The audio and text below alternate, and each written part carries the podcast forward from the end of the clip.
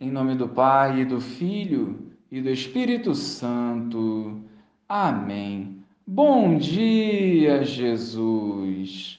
Olhai as feridas dos nossos corações e as cura com o teu amor e a tua misericórdia. Sabemos que tudo podes, por isso, em teu nome, vos pedimos a graça da conversão diária e da fidelidade a ti. Amém. Naquele tempo, Jesus percorria todas as cidades e povoados, ensinando em suas sinagogas, pregando o evangelho do reino e curando todo tipo de doença e enfermidade. Vendo Jesus as multidões, compadeceu-se delas, porque estavam cansadas e abatidas, como ovelhas que não têm pastor.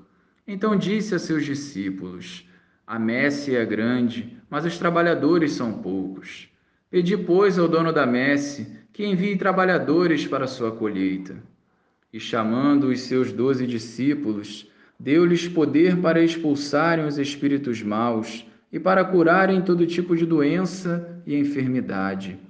Enviou-os com as seguintes recomendações: E diante as ovelhas perdidas da casa de Israel, em vosso caminho anunciai: o reino dos céus está próximo.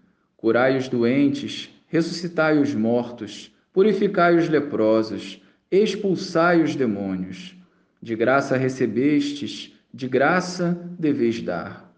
Louvado seja o nosso Senhor Jesus Cristo, para sempre seja louvado. Jesus teve compaixão da multidão faminta e providenciou o pão. Jesus sente compaixão do povo abandonado como ovelhas sem pastor, e envia os discípulos para a libertação do corpo e da alma.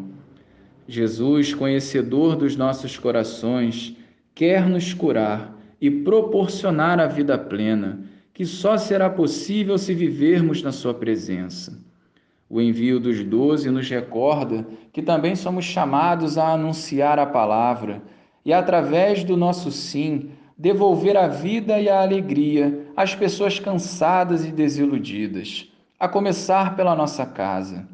É a tarefa do bom samaritano que age por amor e ajuda aquele que se encontra ferido. Dentro da nossa realidade, nós podemos testemunhar essa verdade. O pastor precisa ter o cheiro das ovelhas, estar próximo e ajudá-las, especialmente nos momentos mais difíceis. O anúncio que o reino dos céus está próximo começa com um testemunho coerente da nossa parte, que se traduz em gestos de amor e caridade. Portanto, não sejamos omissos, nos coloquemos à disposição. Glória ao Pai, ao Filho e ao Espírito Santo, como era no princípio, agora e sempre. Amém.